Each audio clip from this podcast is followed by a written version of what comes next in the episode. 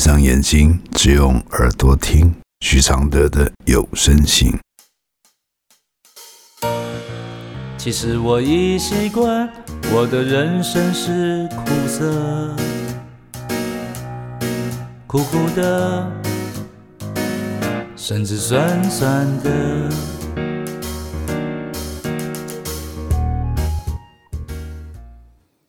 第二十一封信。处女情节的男人是怎样的男人呢？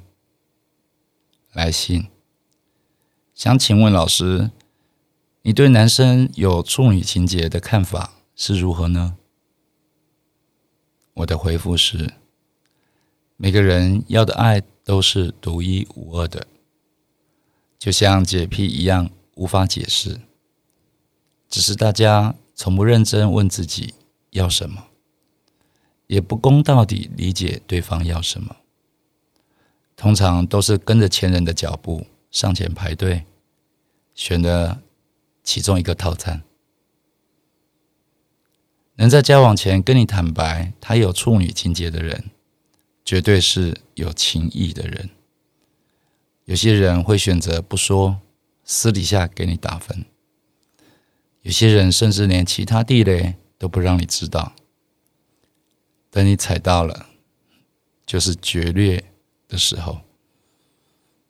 比如，有的人的底线是不想跟对方同住，却不说，等到婚后才反弹，这样更病态。也许有人会觉得处女情节的想法在这个时代很过时，但心里的爱本就是长期成长背景。影响出来的主观，很多人都有很个人的一面。你要尊重对你这么诚实的人。最后，你该想的是，你要怎么看待这个结果？积极说服他，或是结束他？能知道真相才是真幸福，不是吗？这封信，谢谢王芳珍。一起帮忙录制完成。这封信来自二零一四年。其实我已习惯，我的快乐是黑的，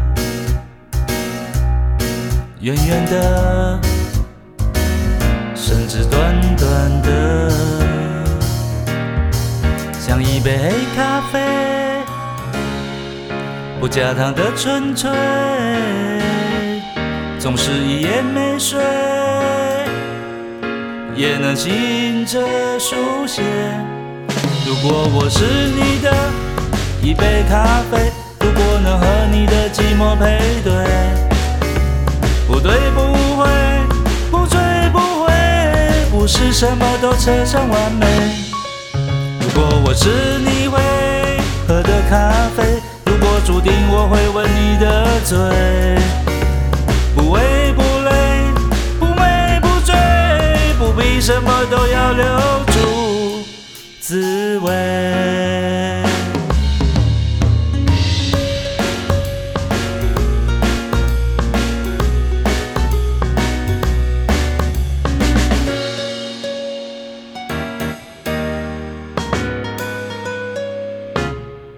其实我已习惯，我的现在是你的，悄悄的，甚至冷冷的。其实我已习惯，我的爱情是空的，虚幻的，甚至真实的。像一杯黑咖啡，